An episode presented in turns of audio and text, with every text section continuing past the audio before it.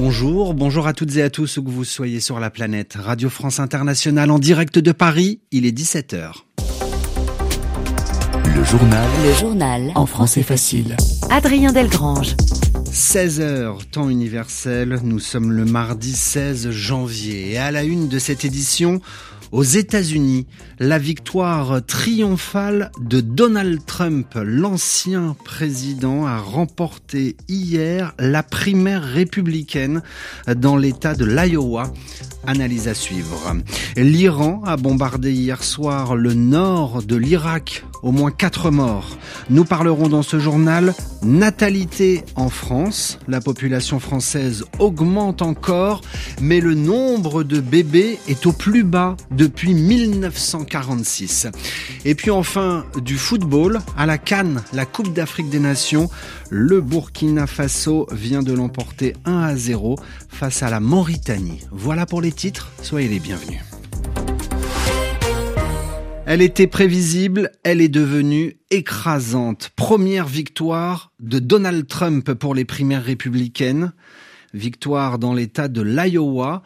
C'est une sorte de première élection, les primaires. Première élection entre républicains pour désigner leur candidat à l'élection présidentielle qui, je vous le rappelle, aura lieu au mois de novembre de cette année. L'ancien président Donald Trump a donc obtenu hier 51% des voix, contre un peu plus de 21% pour Ron DeSantis et 19% pour Nikki Haley. Alors si l'État de l'Iowa ne représente que 40 délégués dans la course à l'investiture, l'État donne traditionnellement le ton de la période électorale qui s'ouvre. Trump, déjà vainqueur au la main dans cet État, le match avec ses concurrents est-il déjà pour autant plié? Les jeux sont-ils déjà faits pour le reste de la campagne? Écoutez ce qu'en pense Nicole Bacharan. Elle est politologue franco-américaine, spécialiste de la société américaine. Alors les primaires ne sont pas pliées puisque il, y a deux autres candidats qui se maintiennent, hein, Ron DeSantis et Nikki Haley, qui vont se poursuivre dans le New Hampshire et espèrent survivre dans le Nevada, la Caroline du Sud. Mais Donald Trump marque voilà que il est le candidat de très loin le mieux placé pour être, à remporter l'investiture républicaine. Et franchement, on ne voit pas ce qui pourrait l'arrêter. Ce qui est très marquant, c'est le lien que rien ne peut ébranler entre Donald Trump et ses électeurs.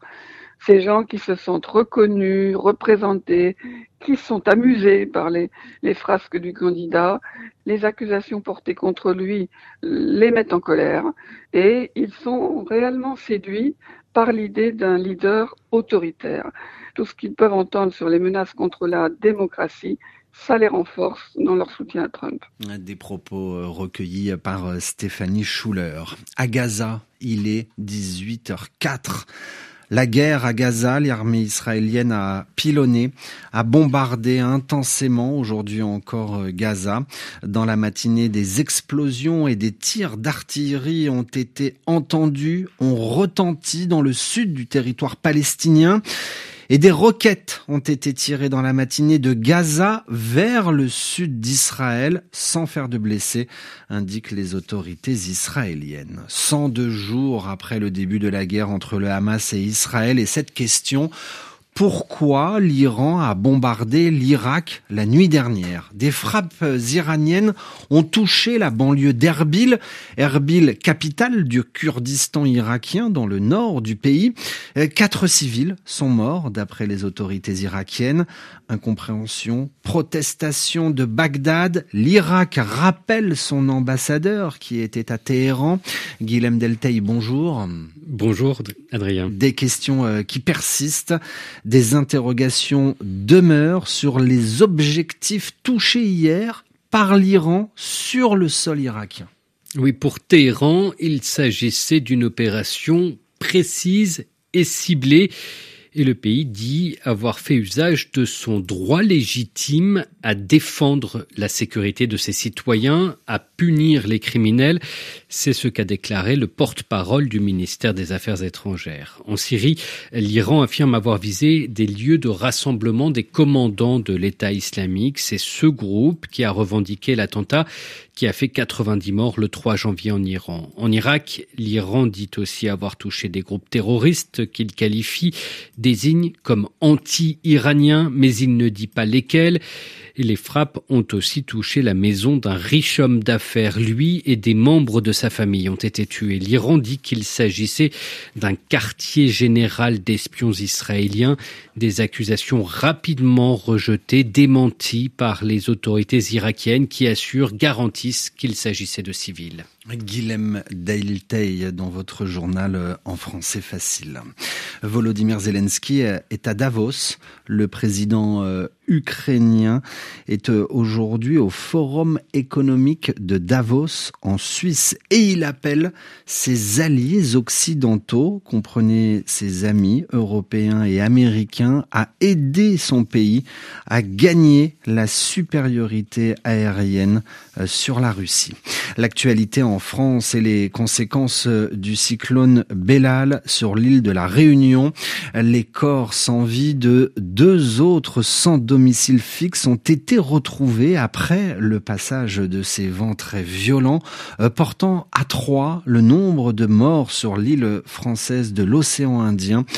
Le cyclone Bellal a aussi ravagé en partie l'île voisine de la Réunion, l'île Maurice. Les Françaises et les Français feraient-ils de moins en moins de bébés? D'après l'INSEE, l'Institut national de la statistique et des études économiques, en 2023, il n'y a jamais eu aussi peu de naissances que depuis la Seconde Guerre mondiale, autrement dit depuis 1946. Amélie Beaucourt, bonjour. Bonjour Adrien. Vous avez lu ce bilan démographique qui étudie donc la population française et nous apprenons que les Françaises et les Français ont donc euh, fabriqué peu de bébés l'année dernière alors dites-nous comment cela s'explique. Alors il y a plusieurs explications et notamment des raisons économiques comme euh, l'inflation, la hausse généralisée du coût de la vie, mais aussi la difficulté ressentie par euh, certaines femmes, nous dit l'INSEE, de gérer en même temps la vie professionnelle et la vie de famille. Mais il faut dire, Adrien, que cette tendance à faire moins d'enfants n'est pas nouvelle. Cela fait 15 ans environ que chaque année les naissances diminuent, sauf en 2021, il y a deux ans, où le chiffre est mystérieusement reparti à la hausse. Pas si mystérieusement que cela d'ailleurs. On pense que le confinement de l'année précédente, lorsque les Français sont restés coincés à la maison à cause du Covid-19, a un rôle à jouer là-dedans.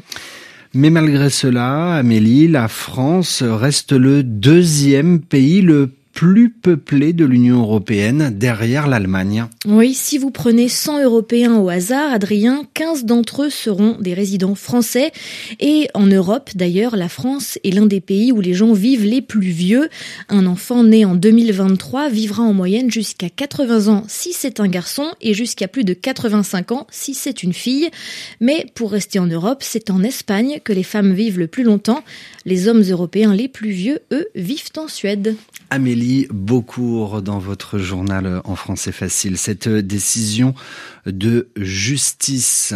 La Cour de cassation, très haute juridiction dans notre pays, a définitivement aujourd'hui validé la mise en examen, l'inculpation pour complicité de crimes contre l'humanité de l'entreprise Lafarge L'entreprise Lafarge, spécialisée dans la cimenterie, a maintenu son activité en Syrie jusqu'en 2014.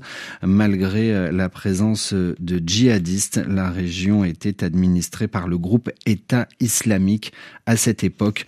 Une information que nous détaillerons dans nos prochaines éditions.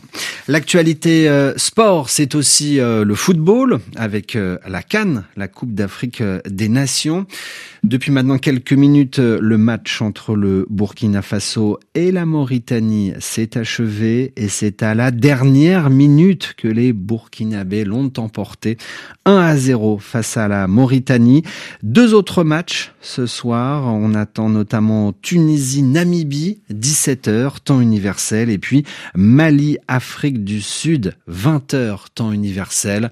Radio France Internationale, partenaire de la Coupe d'Afrique des Nations.